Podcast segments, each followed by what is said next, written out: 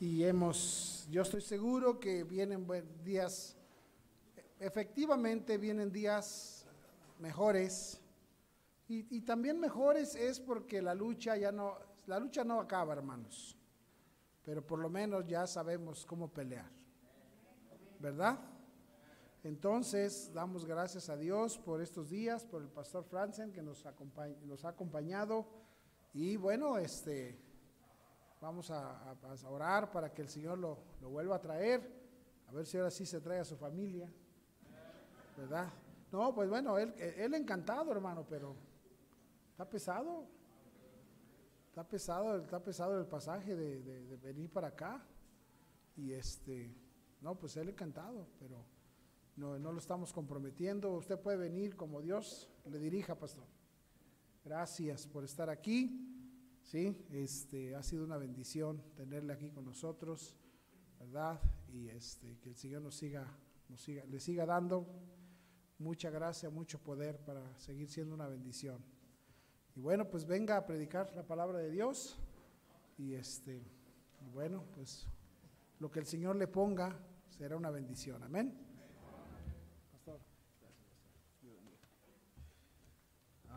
Qué bendición, hermanos. Pues la verdad que sí quiero decirles a todos muchas gracias al pastor.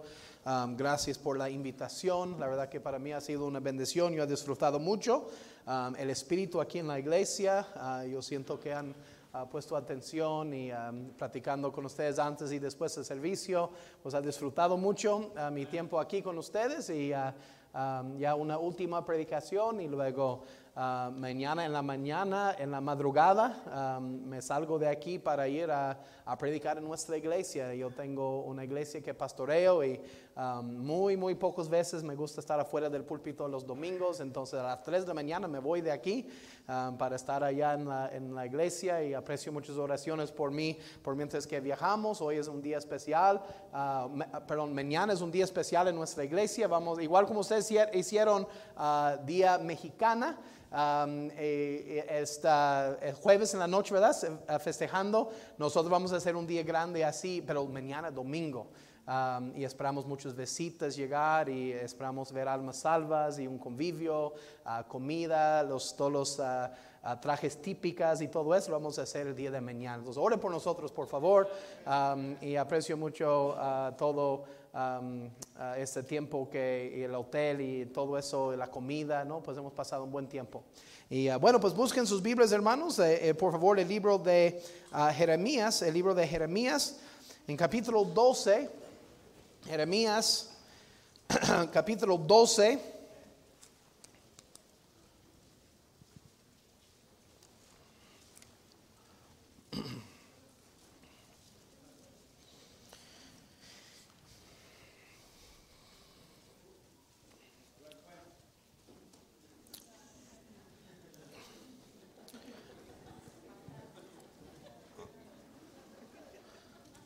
Hasta que dejo de escuchar páginas volteando, ya voy a leer. Es en el Antiguo Testamento, hermanos. Jeremías capítulo 12. Recuerdo, pastor, escuchando, viendo un predicador, nada más por casualidad andaba pasando canales y, y salieron esos predicadores que la prosperidad y quién sabe qué, y profeta, quién sabe qué. Y empecé a verlo y, puso una cita del Antiguo Testamento y dijo, no, Dios me está diciendo, Dios me está diciendo que alguien no encontró la cita. Hay alguien aquí que escuchó las páginas, pararon y usted ya está en otro libro. Y a lo mejor alguien aquí igual. No sé. Bueno, estamos bien, hermano. Jeremías capítulo 12, versículo 5. Siguen con la vista. Vamos a leer versículo 5 nada más. Vamos a orar, a pedir la bendición de Dios. Jeremías capítulo 12, versículo 5. Dice así, si corriste con los de a pie y te cansaron, ¿cómo contenderás con los caballos? Y si en la tierra de paz no estabas seguro, ¿cómo harás en la espesura del Jordán? Una vez más, sigo con la vista. Si corriste con los de a pie y te cansaron. ¿Cómo contenderás con los caballos?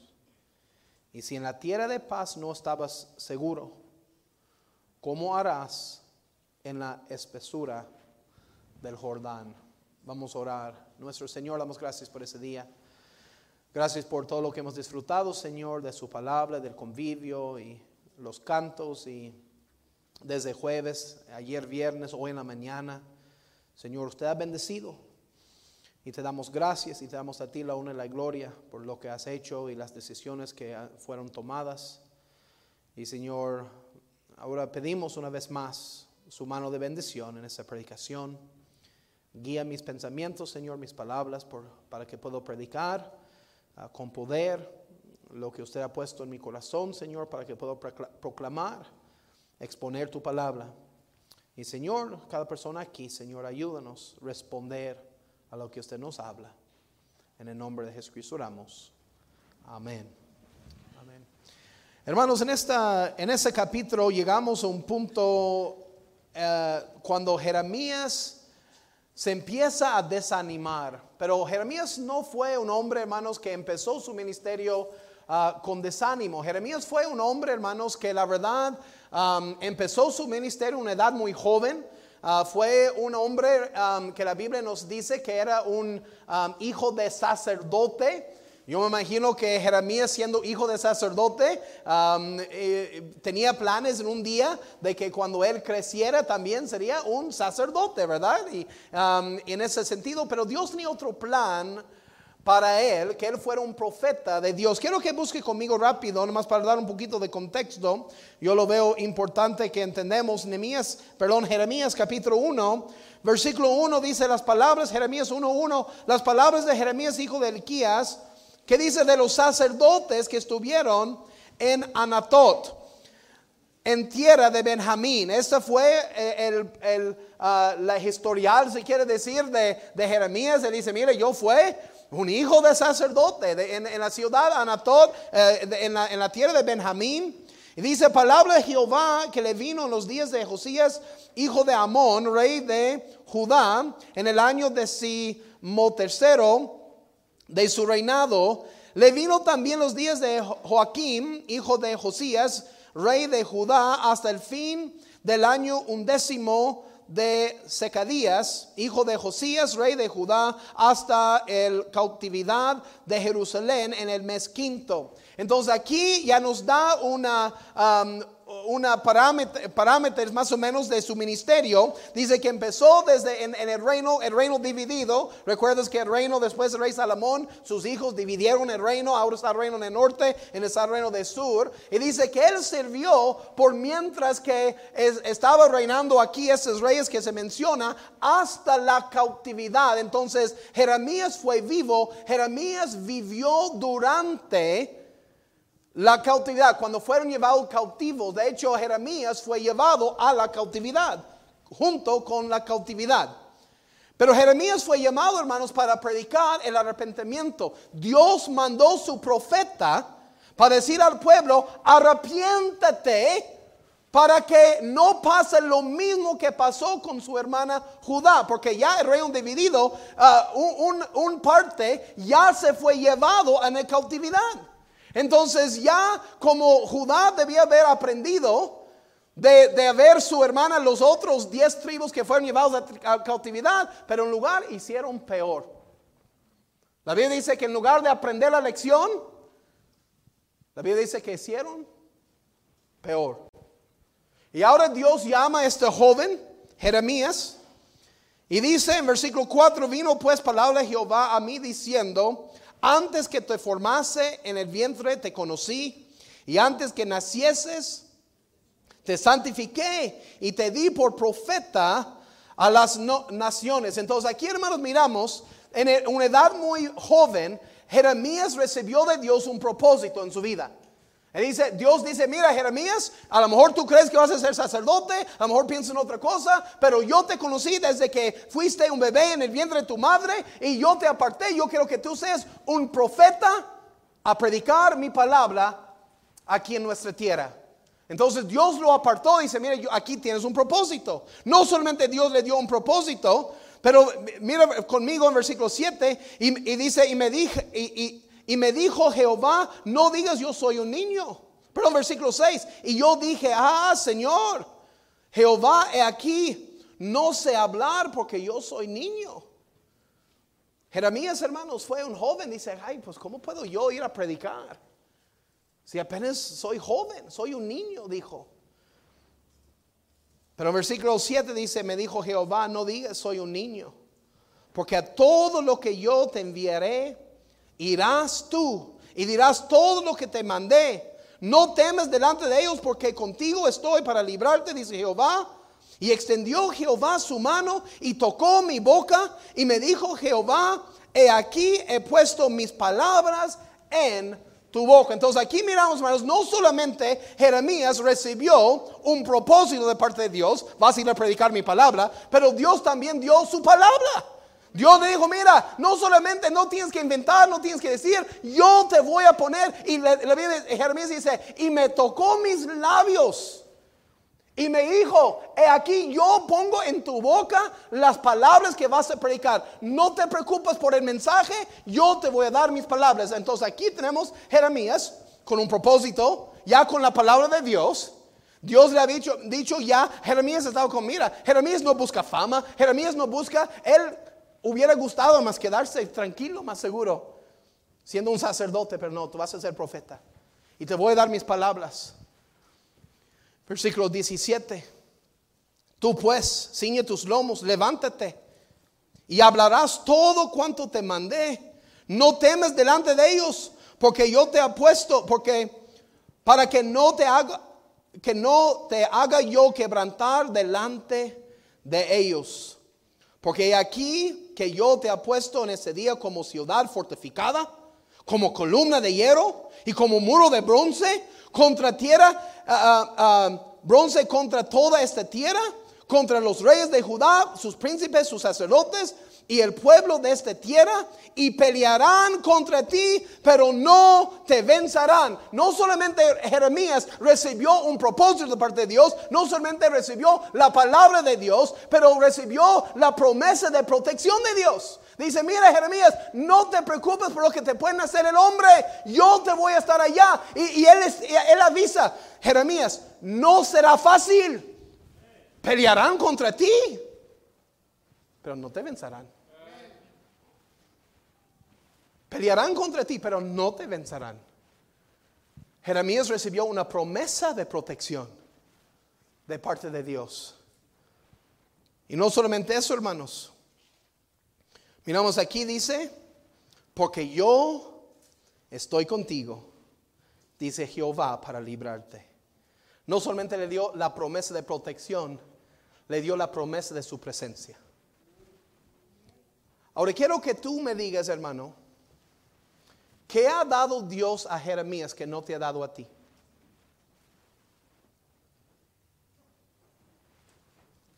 ¿Qué tenía Jeremías que no tienes tú? ¿No tienes propósito en tu vida?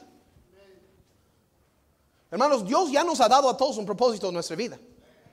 Dios nos ha dado, hermanos. La, Biblia ya nos dice exactamente lo que debemos hacer. Hermanos, no somos salvos para sentar y hacer nada. Dios nos llama para servir. Dios nos llama, hermanos. Dios nos salva para que podamos seguir predicando el mensaje de salvación a otros. Cada persona aquí, hermanos, debe saber que tienes un propósito. Dios te ha dado un propósito en esta vida. Yo, hay tres personas que están de acuerdo. Pues gloria a Dios. Hermanos, espero que, espero que aquí entiendes que, debes, que tienes un propósito en su vida. Si usted aquí dice, ay, pues yo no tengo propósito en, en mi vida, hermano, usted necesita leer más la Biblia. Dios nos ha dado propósito. No estamos aquí por accidente, no estamos aquí de balde, no estamos aquí simplemente para llenar espacio, hermanos. Dios nos ha llamado a cada uno de nosotros a servir al Rey de Reyes y Señor de Señores si es en una clase, si es en la música, si es en, la, eh, como los, no sé qué hacen esos hermanos que andan escuchando el radio todo el día. Yo no, yo no sé qué andan ahí escuchando el, partido de fútbol, o no sé qué están escuchando, pero, pero al que sea que el ministerio que te toca, Dios nos llama a tener ministerio. Dios nos ha dado promesa, perdón, Dios nos ha dado propósito. Escúchame, Dios nos ha dado su palabra. Hermanos, Dios nos ha dado promesa de protección y de su presencia. Y Jeremías empieza a predicar y, eh, eh, ah, fue, yo creo que hace como 10 años atrás que predicamos de capítulo a capítulo, versículo a versículo, todo el libro de Jeremías en nuestra iglesia, los domingos por la noche. Uy, fue de bendición. Me encanta porque como pastores es, es, muy divertido tomar la predicación de alguien más y predicarlo como si fuera tuyo. ¿Ok? Si no eres pastor, a lo mejor no entiendes eso. Pero si quieres eso, pastor, recomiendo. Simplemente agarra el libro de Jeremías porque son sus predicaciones. Ahí está. Bueno, este es un chiste, mejor dicho, entre pastores, pero bueno. El pastor Suárez, eh, eh, él, sí está riendo, ok.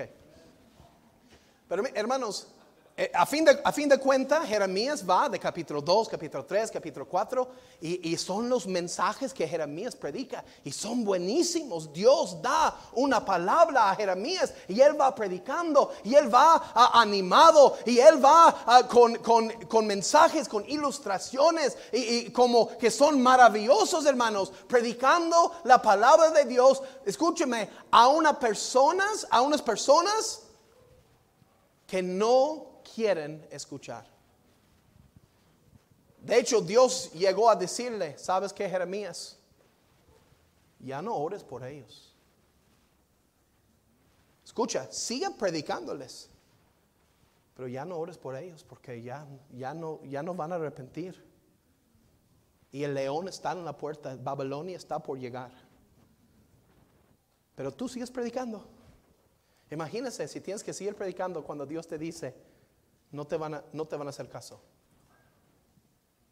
Y por eso Jeremías, hermano, siendo un joven tierno, con un corazón, él quería ver el pueblo de Dios volver a los caminos de Dios. Y lo encontramos en varios casos, hasta llorando por su pueblo. Pero algo cambia cuando llegamos al capítulo 11. Busque conmigo, hermanos, capítulo 11. Después de haber predicado su palabra, Dios le dio su Dios le dio un propósito, Dios le dio su palabra, dio, dio promesa de protección, promesa de su presencia. Pero algo sucede en capítulo 11. Quiero que vean algo que sucede en, en, capítulo 11, versículo 18. Dice, y Jehová me lo hizo saber y lo conocí. Estamos en Jeremías 11, 18. Jeremías 11, 18. Y Jehová me lo hizo saber y lo conocí. Entonces me hiciste ver sus obras. Espérame, lo que está pasando aquí es algo está pasando que Jeremías no sabe y Dios lo va a revelar a Jeremías. Dios está abriendo los ojos de Jeremías para que Jeremías entienda lo que está pasando. Mira el versículo 19.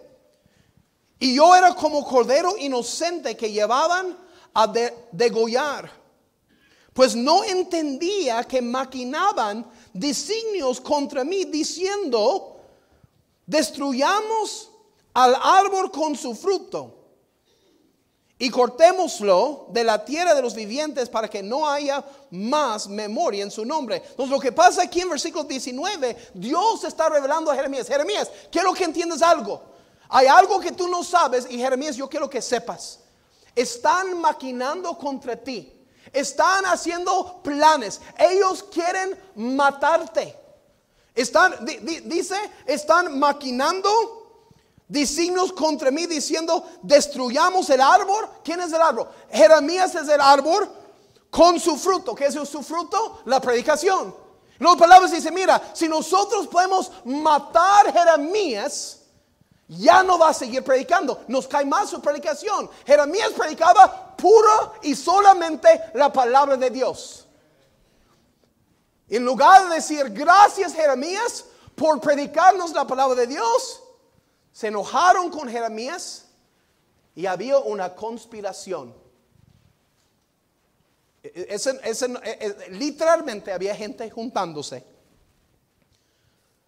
maquinando, planeando ¿Cuándo? ¿Cómo? ¿Dónde podemos para matar a Jeremías? Y Dios está revelando eso a Jeremías. interesante, ¿no? Dios está diciendo, Jeremías, quiero que sepas algo. te están, están maquinando, están planeando, quieren matarte, quieren acabar con el árbol para que ya no da fruto. Van a, quieren matar a Jeremías para que no predica más la palabra de Dios.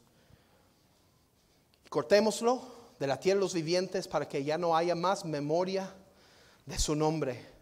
Y Jeremías dice en versículo 20, pero Jehová de los ejércitos, que juzgas con justicia, que escondriñas la mente y el corazón, vea yo tu venganza de ellos, porque ante ti he expuesto mi causa. Ok, Dios, mira, me estás enseñando eso. No entiendo por qué me estás diciendo eso, pero mira, yo pongo eso en tus manos. Yo no voy a vengarme, yo no voy a buscar justicia, no voy a llamar a la policía.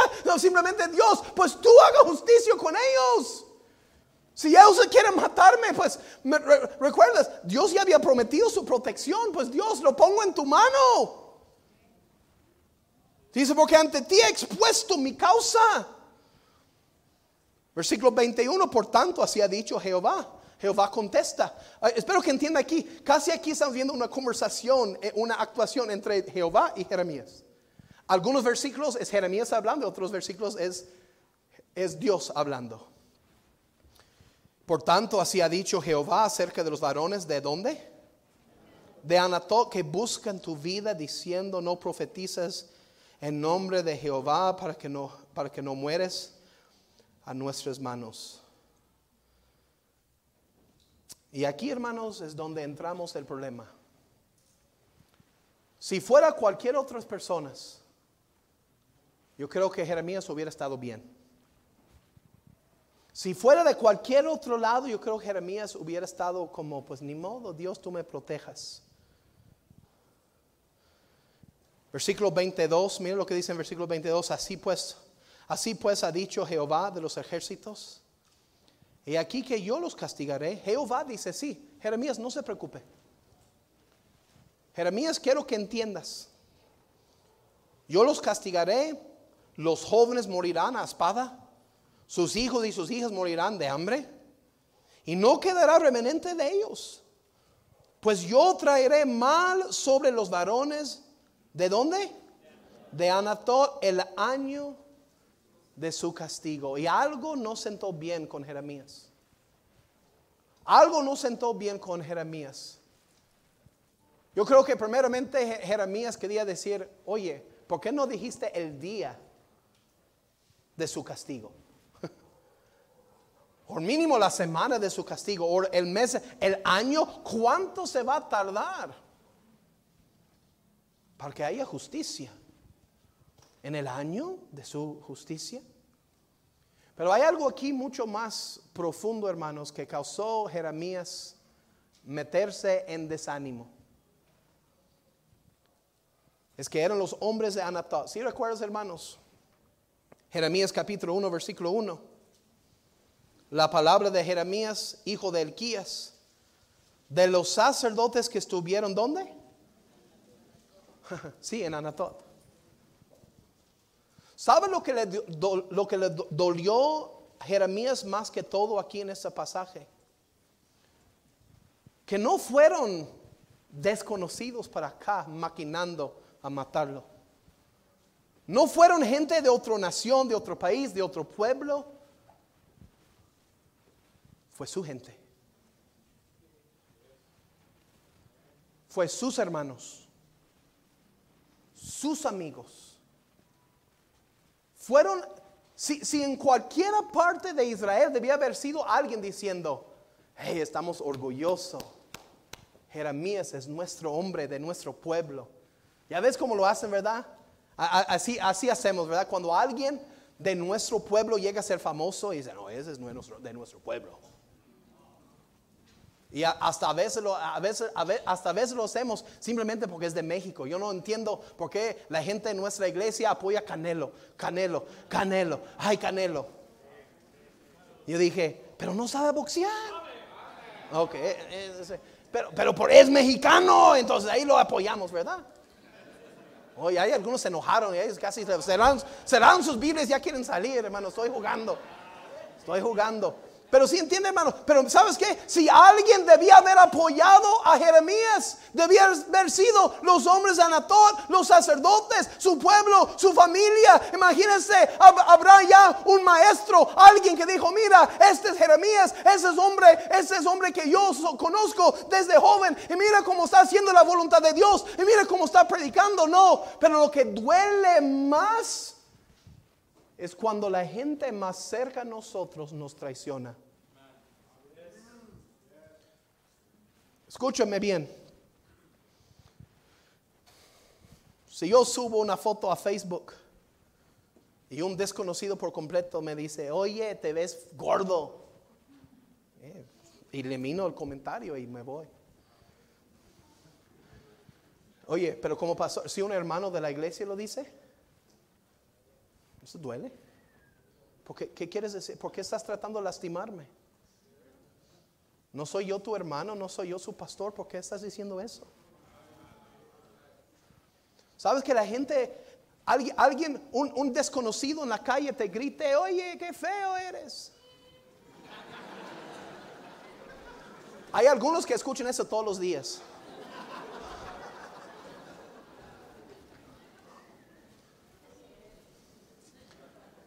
Pero escúchame, cuando alguien, cuando tu esposo te dice algo, corta profundo.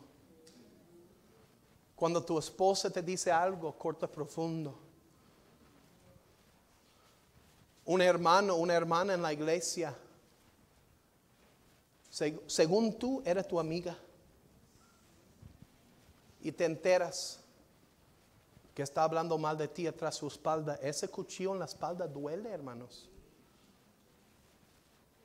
Sí, hermano, lo que estamos hablando es que la traición, la traición, sentir traicionado por un amigo, por un familiar, por un hermano en la iglesia, es algo que nos duele mucho. De todas las personas que debían haber apoyado a Jeremías, pero fueron ellos maquinando, conspirando a matarlo. Y Jeremías lo escucha. Ahora escúchame. Dios, lo, Dios iba a protegerlo y Dios protegió. Te cuento la historia, hermanos. Los hombres de Anatot no tocan un pelo de Jeremías. Dios trata con ellos. Entonces, ¿por qué Dios decidió revelarlo a Jeremías? Tiene que haber una razón por la cual Dios decide, Jeremías, quiero que sepas algo. Algo está pasando, algo que tú no sabes. Hay traición, hay gente que tú crees que son tus amigos. Tus mismos familiares, los que cuentas como paisanos, los que cuentas como amigos, los que cuentan como personas que, que te apoyen. No, ellos te están conspirando para matarte. Y Jeremías empieza con palabras. Tiene palabras para hablar con Dios. Versículo 12, capítulo 12, versículo 1, sigue conmigo. Jeremías 12, 1. Jeremías dice a Dios, dice, justo eres tú, oh Jehová. Hermanos, le voy a decir eso. Fuera mejor si el capítulo nomás terminara ahí. Si Jeremías simplemente pudo haber dicho, justo eres tú, oh Jehová,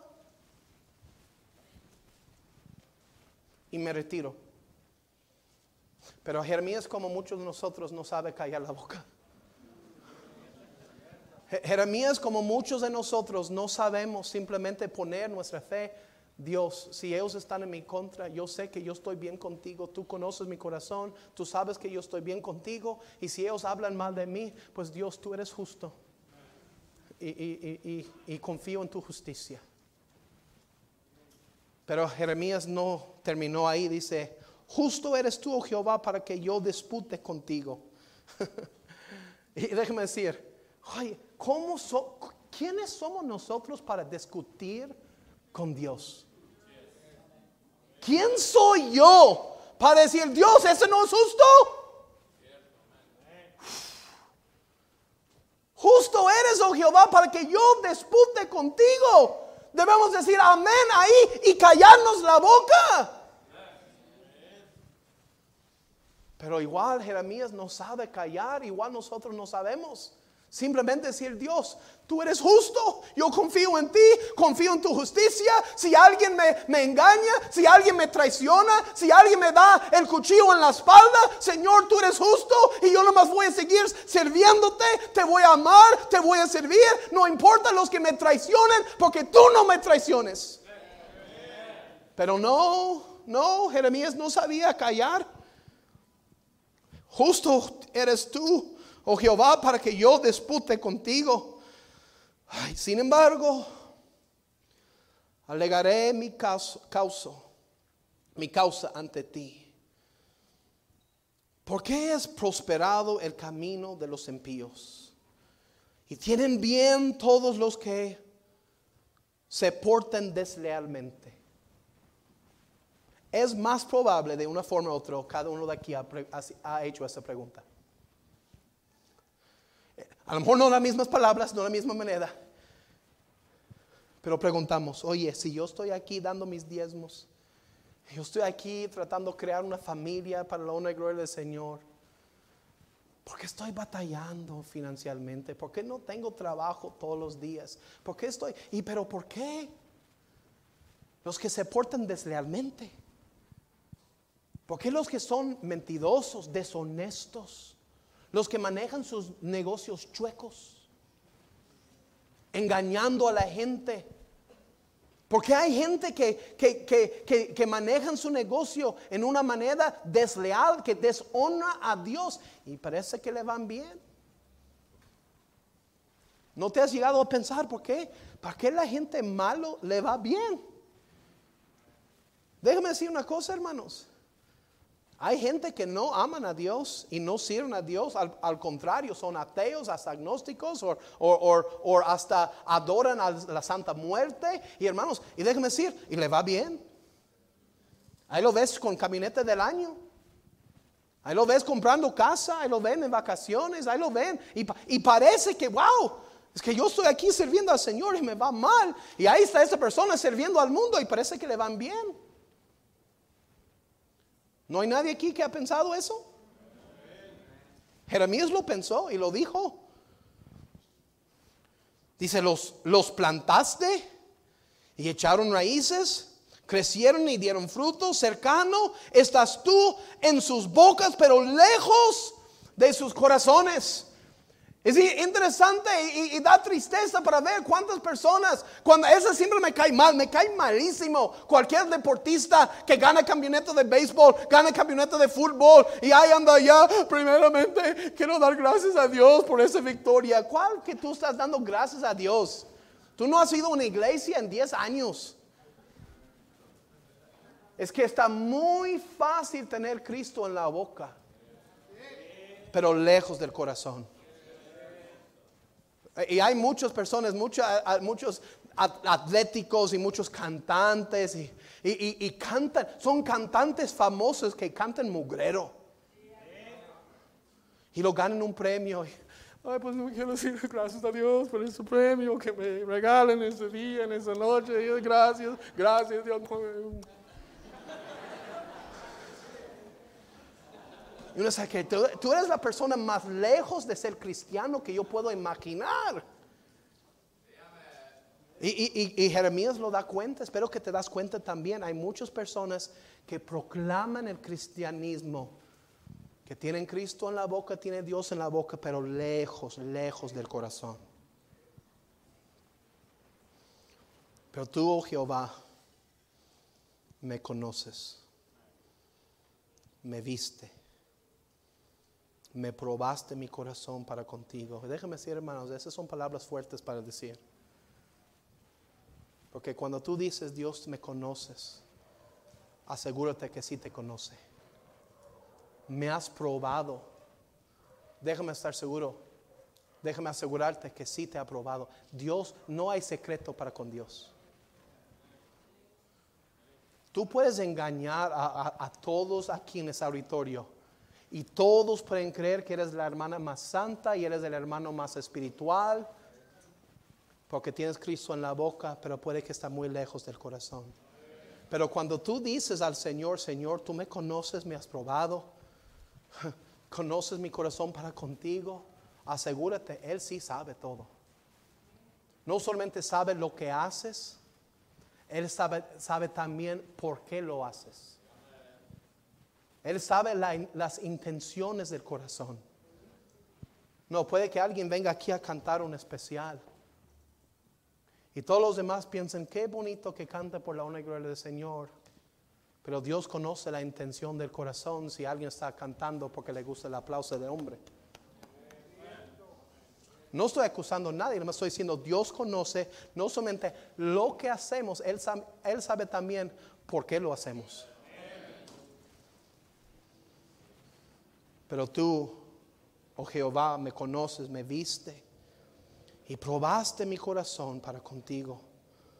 Arrebátalos como ovejas para el degolladero y, y, señálalos para el día de la matanza. Ya ves ahí, ahí está Dios diciendo, yo voy a tratar con ellos en el año de su castigo. Pero Jeremías está diciendo, no, como el día de la matanza, como quiero que sea, como ya pronto.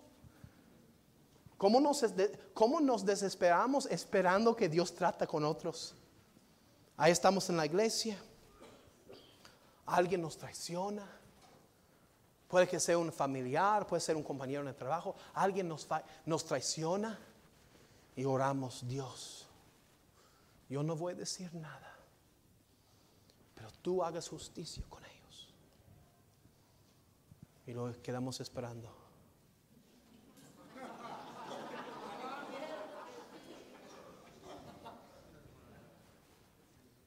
Hablaron mal de mí, peor, hablaron mal de mi hijo. Dios haz justicia. Y esperamos que domingo llegue a la iglesia con la piel quebrada.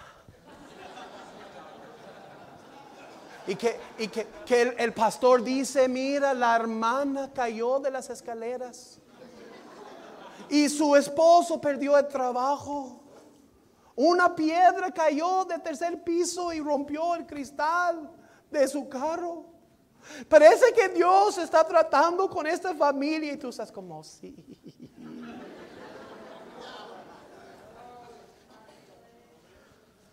Nosotros queremos que Dios actúa en nuestra defensa, pero ya.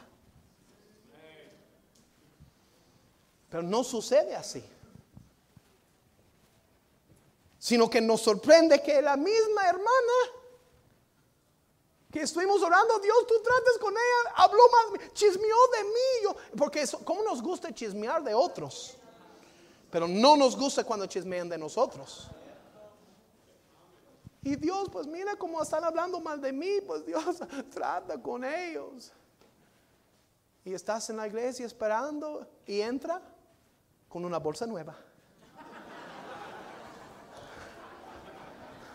Presumiéndolo a todos. Sí, mira, que mi esposo le dio un aumento en el salario y vamos a estar viviendo bien ahora, mira, como él, y él me regaló como primera cosa esta bolsa nueva de marca. Y andamos así.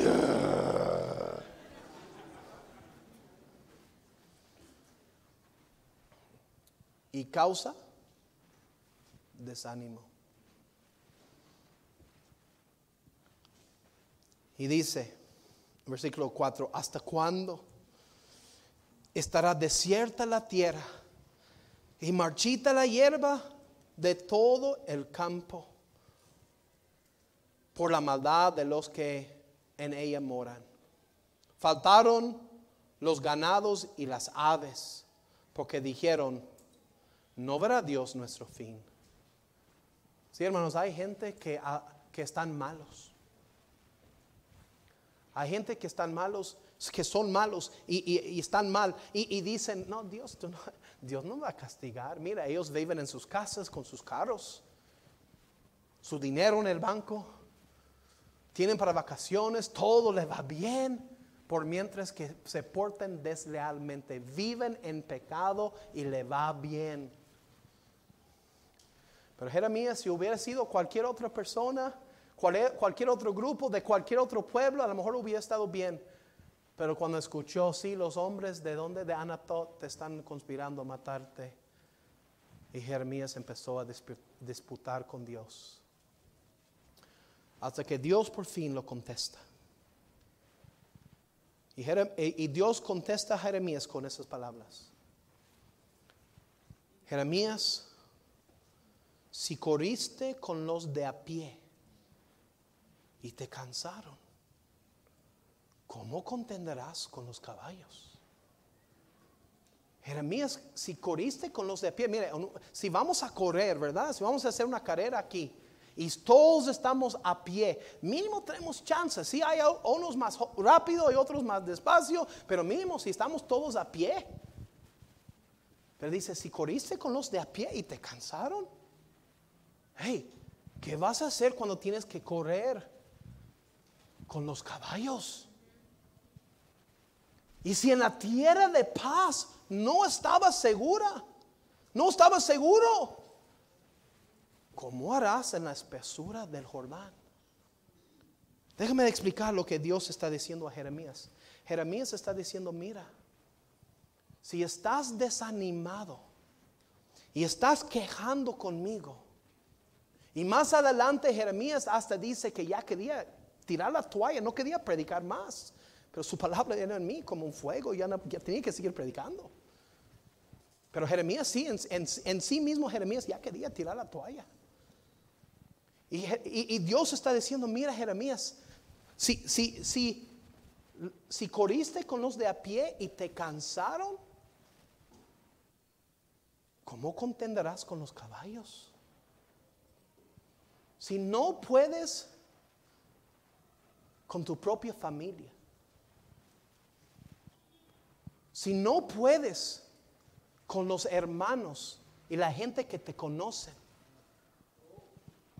si no puedes, si, si, te vas a desanimar de tal manera con, con los de Porque mira, Jeremías está, Dios, la razón que Dios está revelando esta Jeremías es para listarlos, porque las cosas van de mal en peor en los siguientes capítulos. Porque, porque más adelante prenden a Jeremías. Y no va a ser los hombres, los hombres sin poder, los hombres débiles, los hombres que no pueden ser nada. No va a ser sus familiares, sus hermanos, no va a ser sus amigos. Va a estar Jeremías enfrente del sumo sacerdote de Israel. Va a ser enfrente del rey y van a ponerle en, sus manos y sus pies, en su cabeza, en, hoyos así, para que la gente pasa y se burla de él y que escupan en su cara y, y, y todo el trabajo de Jeremías le van a agarrar Jeremías y la van a romper y tirar en el fuego. Jeremías en poco tiempo va a estar corriendo con caballos. Y ahorita nada más está con los de a pie. Pero más adelante va a estar corriendo con los caballos, los caballos. Estoy hablando que va a estar contra el gobierno. Va a estar contra el rey, va a estar contra la religión establecida. Y dice, si en la tierra de paz no estaba seguro, mira, entre familia debe estar en tierra de paz. Y si en tierra de paz no estaba seguro, ¿qué vas a hacer? Cuando el río Jordán en su espesura está ahí, imagínense el río cuando está corriendo, corriendo y tienes que ponerte firme ahí contra el río. Pero, pero Jeremías, ¿cómo vas a hacer eso? ¿Cómo te vas a poner firme? En el medio del río Jordán, cuando el río Jordán está fluyendo a su máximo, ¿cómo te vas a ponerte firme en el río Jordán y estar firme contra los corrientes de todo el agua si tú no puedes ni estar firme en la tierra de paz cuando no hay ni agua?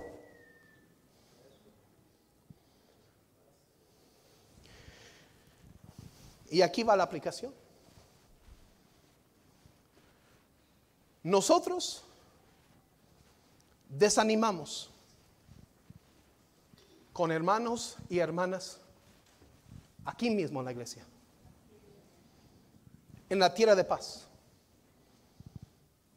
aquí en la iglesia local, en tu hogar, con tu familia, es tierra de paz. Es correr con los de a pie. Es, es, es, es estar luchando y a veces hasta que tu esposa te dice algo que no quieres escuchar. Vivir con hermanos y hermanas en una iglesia. Y a veces un hermano te traiciona, una hermana chismea de ti. Y sí, duele. Pero yo no sé si ustedes entienden, hermanos, que esta es tierra de paz. Hay muchas personas que se salen de la iglesia. Escúcheme, no porque el gobierno dijo, lo vamos a multar si van a la iglesia. Yo creo que esos tiempos van a venir. Escúchame. Ya están, hay muchos países ya donde no están permitiendo la predicación de la palabra de Dios, aún desde el púlpito y menos casa por casa. ¿Sabías que ahorita mismo, hoy mismo, en esta noche, hay pastores en el cárcel de Canadá por predicar la palabra de Dios? Le llaman, porque si un hombre dice, el homosexualidad es un pecado, lo pongan en el cárcel por lo que ellos llaman palabras de odio, hate speech. Las palabras de odio, estás hablando odio. Hermanos, lo que está pasando allá, ya empiezan, ya hay reglas, están tratando, hermanos, controlar lo que hablamos, lo que predicamos. Y alguien puede decir, no, pastor, si en México se pone una ley diciendo que no podemos ir casa a casa predicando la palabra de Dios. Y si dice que no podemos predicar en contra de la homosexualidad, y si dicen que no podemos predicar en, contra del lesbianismo, y no podemos predicar ah, en, contra de los transexuales, y no podemos predicar la palabra de Dios, pastor, vamos a seguir predicando, no me importa lo que dice el gobierno, vamos a seguir predicando la palabra de Dios. Y, y usted ni llega ahora en tierra de paz. No, ¿cómo nos ponemos como si estamos muy fuertes? No, pastor, si ellos, si un día el gobierno viene en contra de nosotros, nos vamos a poner firmes. ¿Cómo que te vas a poner firme en la espesura del Jordán cuando te pongan en riesgo tu vida o la cárcel por predicar la palabra de Dios. Si aquí en la tierra de paz estás al punto de, estás al punto estar, hay alguien considerando, pues tengo que hablar con el pastor porque pienso venir de la iglesia porque la hermana me ofendió y, y ya aguanté todo lo que pude aguantar. Y en tierra de paz no aguantas. ¿Cómo correrás? ¿Cómo vas a correr con los caballos? Si con los de a pie te cansaron. Y aquí encontramos desanimados, aguitados. Yo, yo, no creo que ningún hermano que ha salido de la iglesia por miedo del gobierno. Sí, no, no, yo sí hay. Yo, yo he predicado en las iglesias de Egipto, donde sí es ilegal predicar el evangelio a un musulmán. La ley de Egipto es que no puedes predicar el evangelio de Jesucristo a un musulmán. No, pastor, los misioneros en Egipto tienen que predicar de todos modos. Sí, tú quieres que ellos están, que ellos corren con los caballos por miedo que tú ni puedes correr con los de a pie. Y, me cuentan las historias. Como que en viernes en la noche, cuando ellos, cuando los musulmanes tienen sus servicios, Y hay ciertos maestros de, de- su religión que, que, que, que, que empiezan a decir, mira, a los cristianos hay que acabar con los cristianos. Y me cuentan los pastores y los hermanos en Egipto, me cuentan como en viernes es muy común que un viernes que salen de sus mezquites y salen a quemar iglesias cristianas.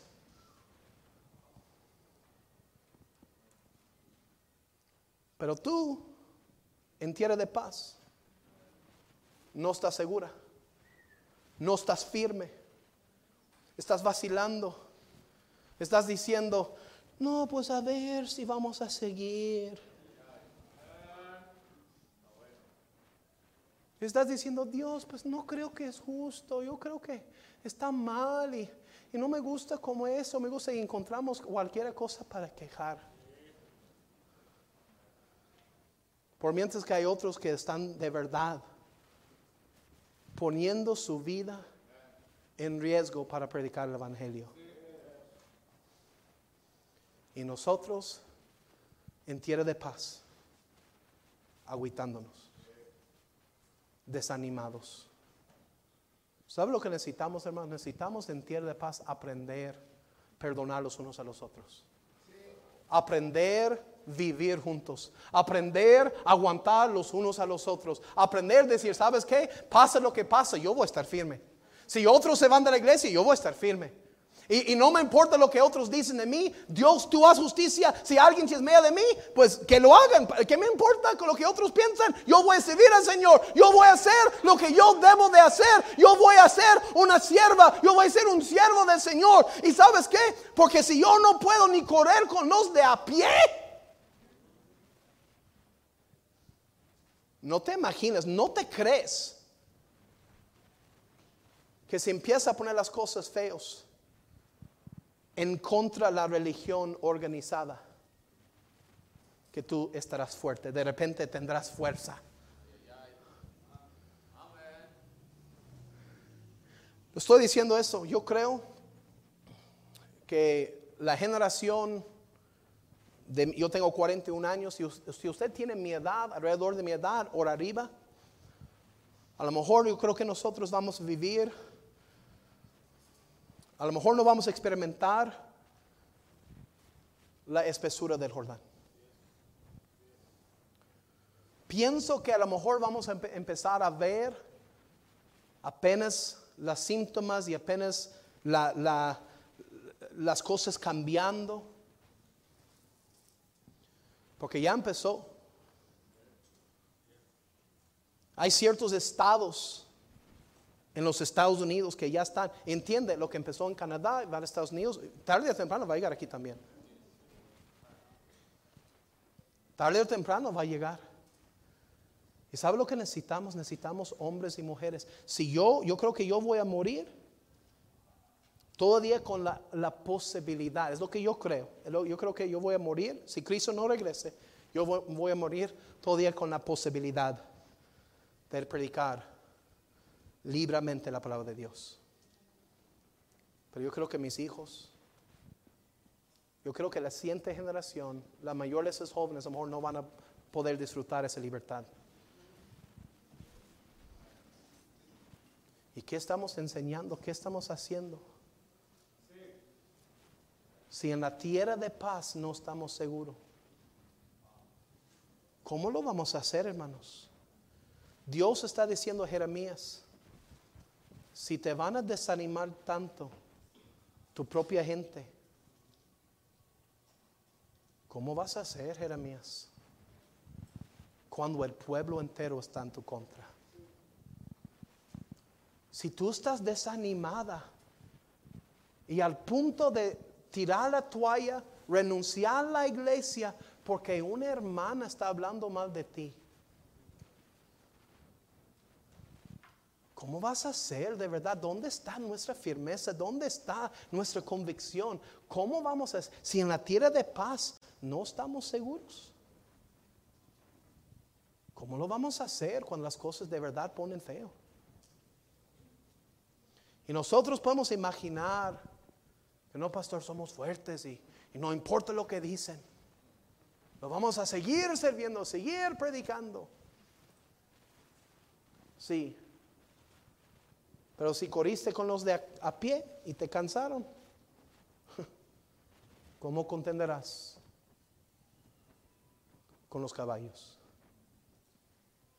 Lo que estamos diciendo, hermanos, es eso. Vienen días peores. Yo recuerdo, hermanos, cuando nuestra iglesia, nosotros empezamos una iglesia, yo tenía un negocio, Dios permitió que fundamos una iglesia, por mientras que yo trabajaba, la iglesia creció, la iglesia iba creciendo poco a poco y tuvimos una buena cantidad de personas y Dios puso en mi corazón, hablé con los hermanos de la iglesia mira, estuvimos reuniendo en una iglesia en inglés donde yo crecí. Dije, mira, para que la iglesia crezca necesitamos salir de aquí, salir de la iglesia americana y ser una iglesia independiente y así tener nuestro propio edificio, nuestra propia responsabilidad, así tenemos nuestra propia guardería, nuestra propia escuela dominical, nuestro propio departamento de jóvenes, nuestro pro- propio director de música y, y- y todos, sí, pastor, vamos a hacerlo. Ok, hermanos, empe- sentamos y, y con la dirección de Dios usted va a dirigir los pastores, lo- los, los jóvenes y usted va a dirigir a, a los niños y usted la música y usted la ruta y ahí la guardería y, y tuvimos todos y todos bien animados y salimos y por fe, hermanos, rentamos un local. Y Dios empezó a bendecir, empezamos a crecer, hasta que por fin, como uno dice, las cosas empezaron a cambiar. Este hermano y esta hermana tienen problemas en su matrimonio. Y la mejor cosa que puede ser cuando tienes problemas matrimoniales es dejar de ir a la iglesia, obviamente. ¿verdad? Y dejaron de ir a la iglesia como es sabiamente hacer. Ellos dejaron la iglesia para arreglar su matrimonio, ¿verdad? No, su matrimonio no se arregló, fue la peor decisión que hicieron. Otras dos personas que vinieron a la iglesia, de una iglesia pentecostal, decían, no, sí somos pentecostales, y volvieron a la locura. A fin de cuentas, hermanos, en, en- en un periodo de como seis meses, perdimos la mitad de los que estuvieron así encargándose de ministerios. Perdí mi pastor de jóvenes, perdí dos capitanes de ruta, perdí la hermana que estaba encargada de la, la sala cuna y, otro que estaba con los párvulos, ya perdimos, y así, pero con todo eso que está pasando, yo sabía, Dios, tú sabes, vamos a seguir, vamos a seguir, y, y nos llegó la buena noticia y mi esposa estaba embarazada. Y con todas las cosas pasando en el ministerio, yo había dejado mi negocio porque la iglesia había crecido para darme un salario. Mi esposa embarazada. Y hasta que empezó a sentir mal. Y fuimos al doctor y nos avisó que había un aborto espontáneo. Mi esposa perdió a este bebé. Quedamos bien afectados, como, pues, ¿por qué, verdad? Esta- cualquiera persona que pierde un bebé sabe. Y no dudo que hay varias personas aquí que saben lo que es tener la esperanza de tener un bebé y, y- y- perder- perderlo. No, pero como dos meses después, tres meses después, por ahí, mi esposa embarazada otra vez, perdió otro bebé. Poco después embarazó otra vez, perdió tres bebés en, un periodo de, de como un año entero. La iglesia, hermanos, déjame decir una cosa. Son pruebas. Son cosas que te dice, wow, ¿por qué estoy pasando por eso? Y como pastor, cada familia que se fue de la iglesia, yo lo tomé personal. Yo sé que no era personal. Los problemas que tenían era con Dios. Pero como pastor lo, lo tomé personal. Pero yo recuerdo, hermanos, en esos días tan oscuros, se puede decir, en ese periodo de tiempo tan difícil, yo recuerdo diciendo a mi esposa, dije, mi amor, uno, no vamos a dejar de servir al Señor. Vamos a orar y pedir que qué es lo que Dios quiere enseñarnos a través de esta prueba. ¿Qué es lo que Dios quiere enseñarnos a través de esta prueba? Porque no quiero por cabeza dura, por, por, por, por no entender lo que tengo que, que tengo que pasar por eso otra vez y aprender la lección otra vez. Y oramos y, y- y yo aprendí que en Dios puedo confiar. Yo aprendí que no pongo mi confianza en el hombre. Mi mano derecha se fue de la iglesia.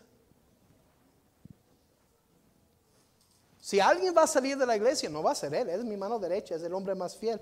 Y se fue de la iglesia. Yo aprendí. En Dios confío.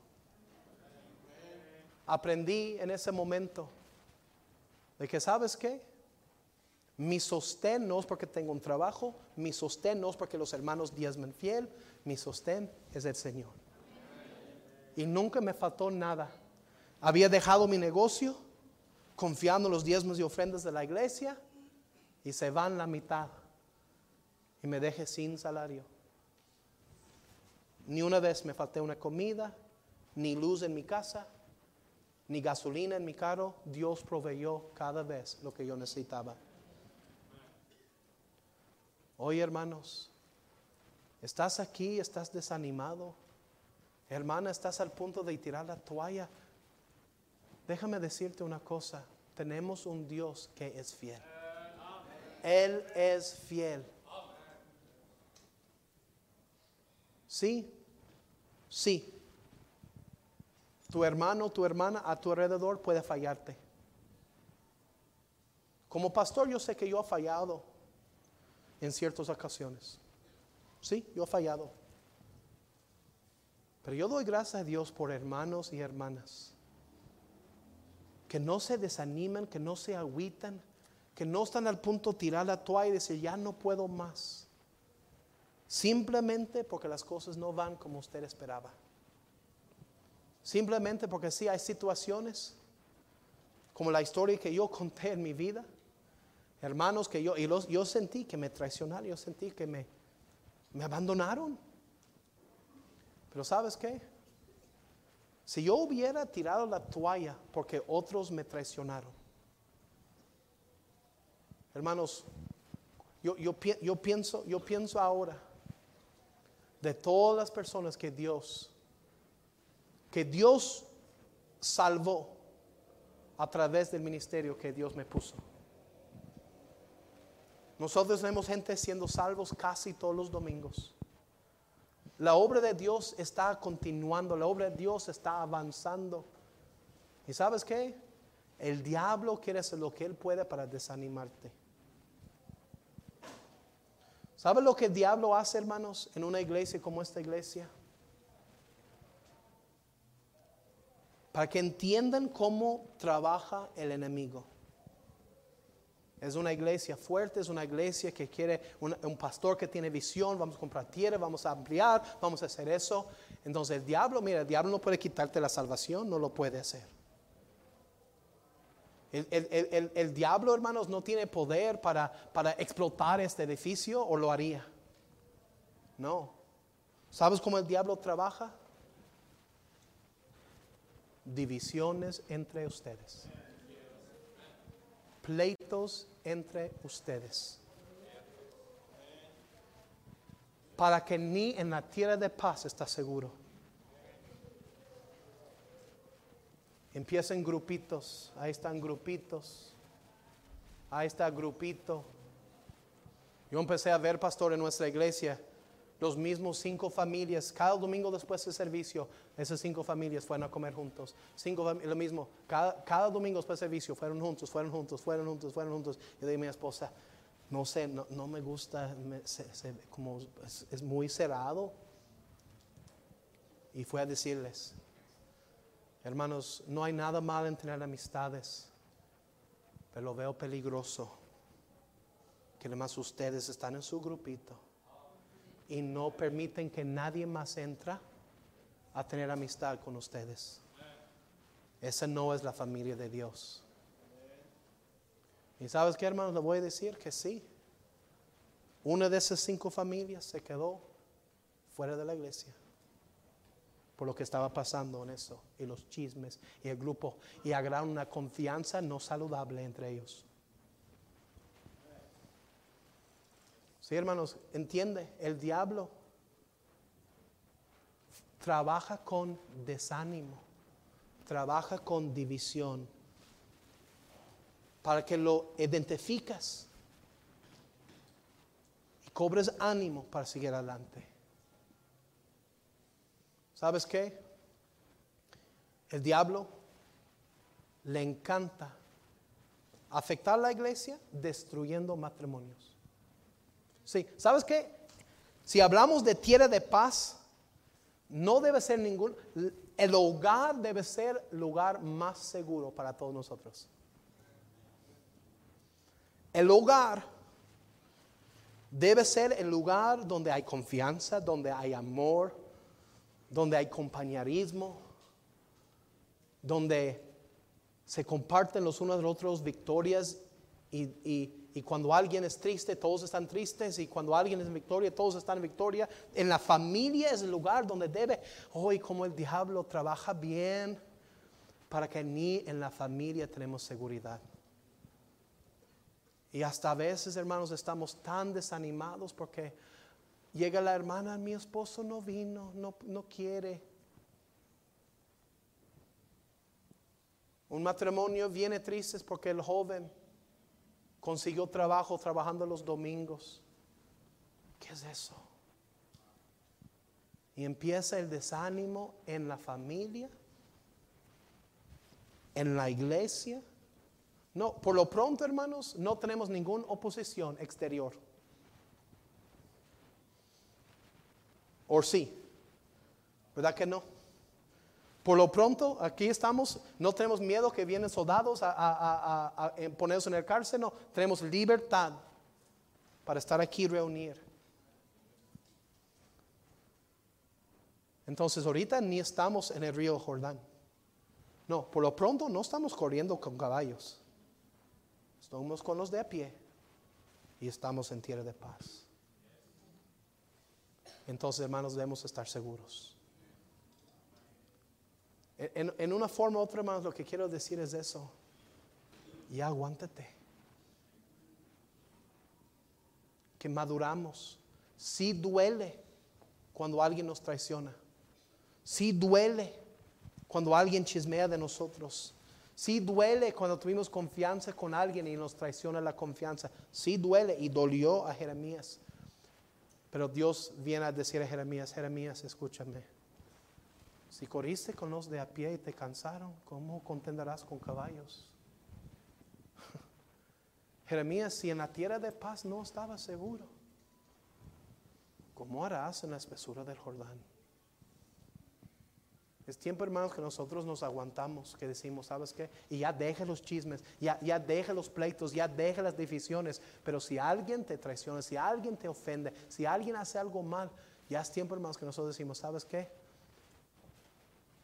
Que hacen lo que hacen, yo voy a estar firme. Que pasa lo que pasa, yo voy a correr mi carrera. Yo no voy a tirar la toalla, yo voy a correr. Y si estoy corriendo con los de pie, voy a correr lo mejor que yo puedo correr. Y si un día me toca correr con caballos, yo voy a seguir corriendo lo mejor que yo puedo correr. Y si un día me toca dificultad que, que humanamente imposible aguantar. Si un día me toca en la espesura del Jordán, voy a tratar de aguantar, pero mínimo voy a aguantar ahora en tierra de paz. Si ahora estoy en tierra de paz, hay que aguantar. Ahora, yo no tengo la menor idea de situaciones que están pasando en esta iglesia. Yo no, no tengo idea. Lo que sí sé es eso. El diablo trabaja tratando de desanimarnos. Y otro cristiano que tira la toalla y dice, ya no voy a la iglesia, es una victoria para Satanás. Entonces, hermano, si estás corriendo con caballos, o si estás corriendo con los de a pie, sigue corriendo. Sí, a lo mejor un día te toca, un día a lo mejor nos toca estar firmes en la espesura del Jordán, yo no sé. Pero mínimo debemos estar seguros y firmes en tierra de paz. Señor, Yo no conozco la situación de ninguna persona aquí. Yo no sé si alguien está desanimado, alguien está al punto de tirar la toalla, alguien está al punto de decir ya no quiero seguir en el ministerio. Señor, pero ustedes conocen cada situación. Señor, obra por favor en ese tiempo de invitación. Que todos podemos llegar a la tarde y decir, Señor, ayúdame por favor, ayúdame a estar seguro, ayúdame a aguantar, ayúdame a seguir firme, ayúdame a seguir corriendo mi carrera que tengo delante de mí. Puesto los ojos en Jesucristo, el autor y consumador de la fe. Ay Señor, yo no sé para quién era ese mensaje. Pero Señor, yo te pido que esta iglesia se quedará firme. Te pido, Señor, que esta iglesia, los hermanos, las maestras y maestros, que todos, Señor, se, seguirán adelante aguantando. Que seguirán corriendo. Porque si un día les toca correr, si un día les toca correr con los caballos, que aguantan. Pero mínimo que ahorita con los de a pie que se aguantan, pastor. Señor, si mínimo, un día a lo mejor les toca estar en la espesura del Jordán. Pero Señor, ayúdanos mínimo estar seguros en la tierra de paz. Bendice, Señor, ese tiempo de invitación. Que podemos cobrar ánimo en tu palabra.